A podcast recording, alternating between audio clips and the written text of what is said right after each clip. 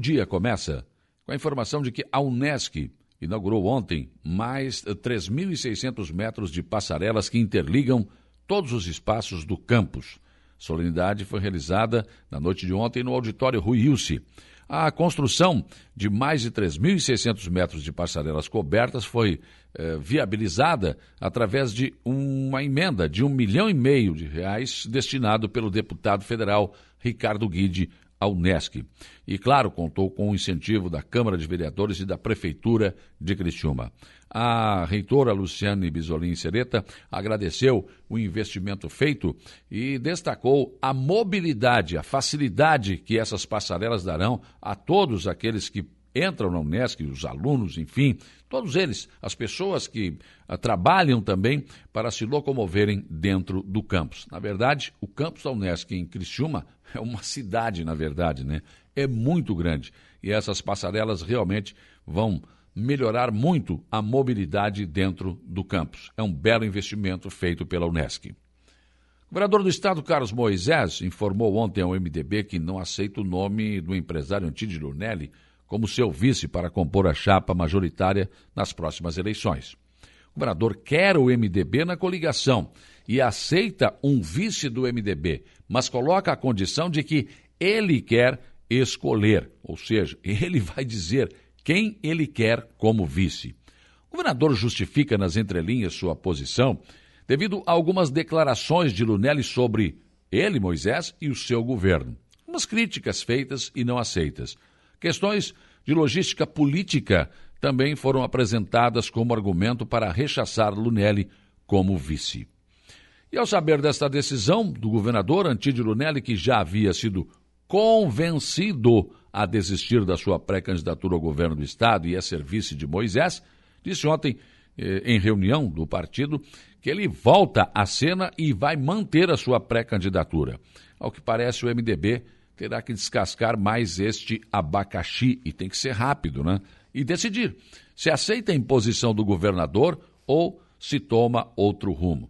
E a tendência é de não, é de, é de, é, na verdade, de aceitar a posição do governador. Mas aí, como acomodar as melancias na carroça? Bom, é, desde ontem, é, os ativistas políticos do partido estão tentando encontrar uma solução para isso, conversando com o Lunelli, tentando então viabilizar. O fato é que pegou de surpresa o MDB esta posição. São coisas que são ditas ao longo do tempo e que acabam somando no final, na hora das escolhas serem feitas. Ainda sobre política, o pré-candidato a deputado estadual pelo MDB da MESC, Tiago Zilli, ganhou apoio oficial do MDB de Criciúma.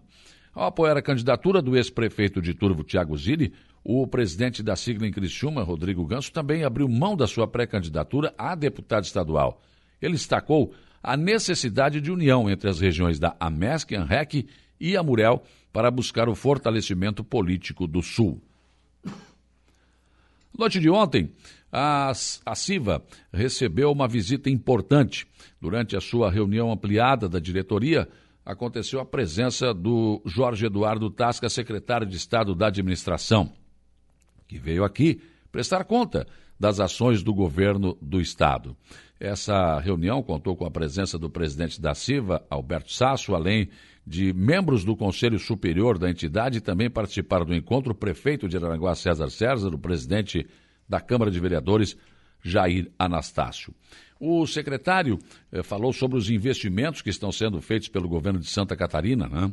Entre outras coisas, ah, que ele destaca é o municipalismo do governo do estado de Santa Catarina.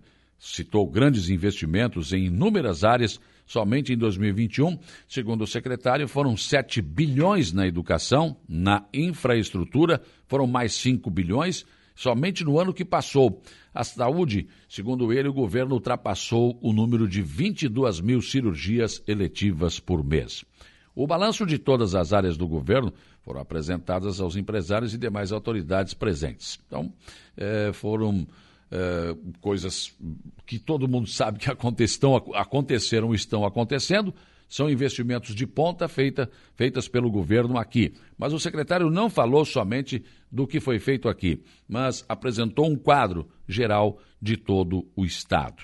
O prefeito César César, é claro, agradeceu a parceria do governo de Santa Catarina para com o município de Araranguá e citou várias obras como o Calçadão, como a Praça de Ciro Luz, a Via Gastronômica, a Ponte sobre o Rio Araranguá, entre outras, que estão sendo feitas devido à municipalização do governo de Carlos Moisés.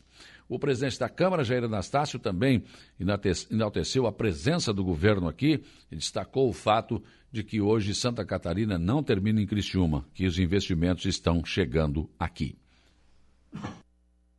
Departamento Municipal de Saúde de Maracajá começa hoje a aplicação da segunda dose de reforço, que é a quarta dose da vacina contra o Covid-19 para maiores de 40 anos e profissionais da saúde. Para receber a quarta dose, é necessário apresentar o cartão da vacinação e ter recebido a primeira dose de reforço há pelo menos quatro meses. As vacinas utilizadas podem ser AstraZeneca, Janssen ou Pfizer. De acordo com o Ministério da Saúde, estudos mostram que a aplicação de mais uma dose de reforço aumenta em mais cinco vezes a imunidade uh, uma semana após a aplicação. As gestantes ou puérperas com 40 anos ou mais que receberam anteriormente as vacinas Coronavac, Pfizer e AstraZeneca ou Janssen já estão, estão aptas a receberem um segundo reforço preferencialmente com a vacina Pfizer.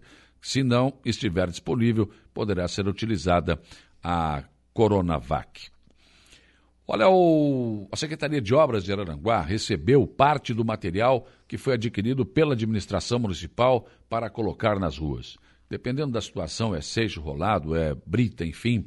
O, a partir de, de que não choveu no sábado e não choveu no domingo, pelo menos choveu pouco no sábado e não choveu no domingo, ontem a Secretaria de Obras, já com a terceira patrola em funcionamento, ela deixou a oficina e ficou à disposição, começou uma, uma grande, um grande trabalho para tentar recuperar as uh, rodovias do nosso município, as ruas que estão intransitáveis.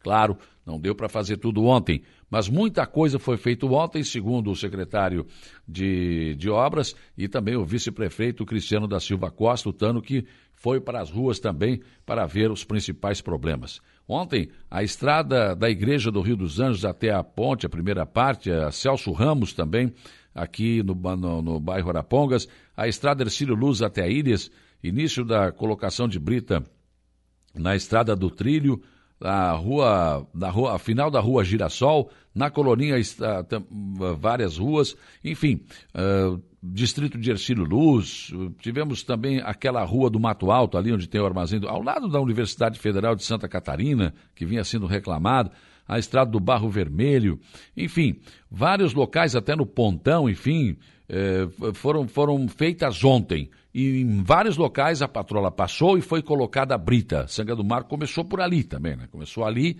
e o secretário e também o vice-prefeito estão afirmando que hoje, por exemplo, se o tempo estiver bom, está, não está chovendo, esta ação vai continuar. E é claro que pede também paciência às pessoas que ainda não foram atendidas.